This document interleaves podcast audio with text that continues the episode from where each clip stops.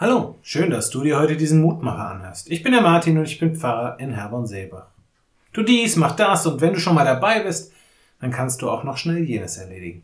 Es kann ganz schön sein, wenn es da jemanden gibt, der uns sagt, was wir zu tun haben. Allerdings gilt das doch meist nur dann, wenn das, was da von uns verlangt wird, auch unseren Vorlieben und Vorstellungen entspricht.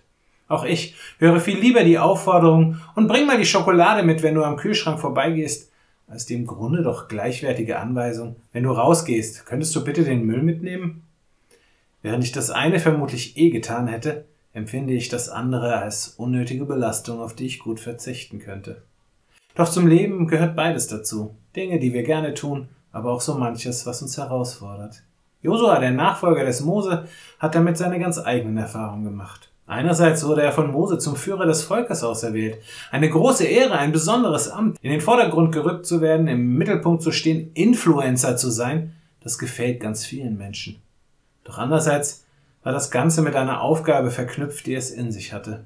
Josua musste das Volk führen, hinein in eine Zukunft, die auf jeden Fall von Kampf und Streit geprägt sein würde. Seine Aufgabe war es, dem Volk eine neue Heimat zu geben, inmitten von anderen Völkern. Und einfach ist es Josua sicherlich nicht gefallen, diesen Weg zu gehen. Doch er hat verstanden, dass er diesen Weg nicht allein gehen muss.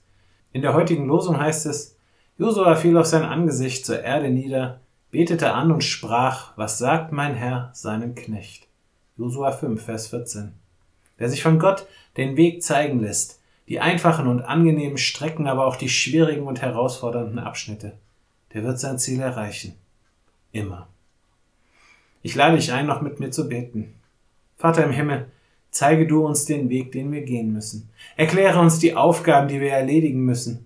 Und begleite du uns mit deinem großzügigen, barmherzigen und liebevollen Segen. Amen. Auch morgen gibt es an dieser Stelle wieder einen neuen Mutmacher. Für heute wünsche ich dir nun einen guten und gesegneten Tag. Bleib gesund, aber vor allem bleib behütet.